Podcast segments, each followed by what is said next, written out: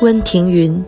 原名琦，字飞卿，太原祁县人，唐代诗人、词人。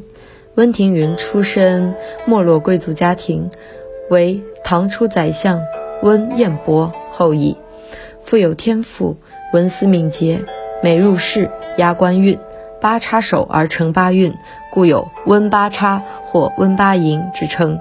然恃才不羁，又好讽刺权贵，多犯忌讳，又不束肌肤，纵酒放浪，因此得罪权贵，屡试不第，一生坎坷，终身潦倒。唐宣宗朝释弘慈，温庭筠待人作赋，因扰乱科场，贬为随县尉，后襄阳刺史，署为巡官，授检校员外郎。不久离开襄阳。客于江陵，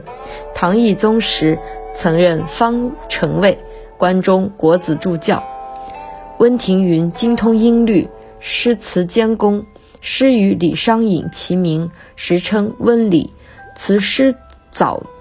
词藻华丽。浓艳精致，内容多写归情，其词更是刻意求精，注重文采和声情，成就在晚唐诸人之上，为花间派首要词人，被尊为花间派之鼻祖，对词的发展影响很大，在词史上与韦庄齐名，并称温韦，文笔与李商隐、段成式齐名，三人都排行十六，故合称三十六体。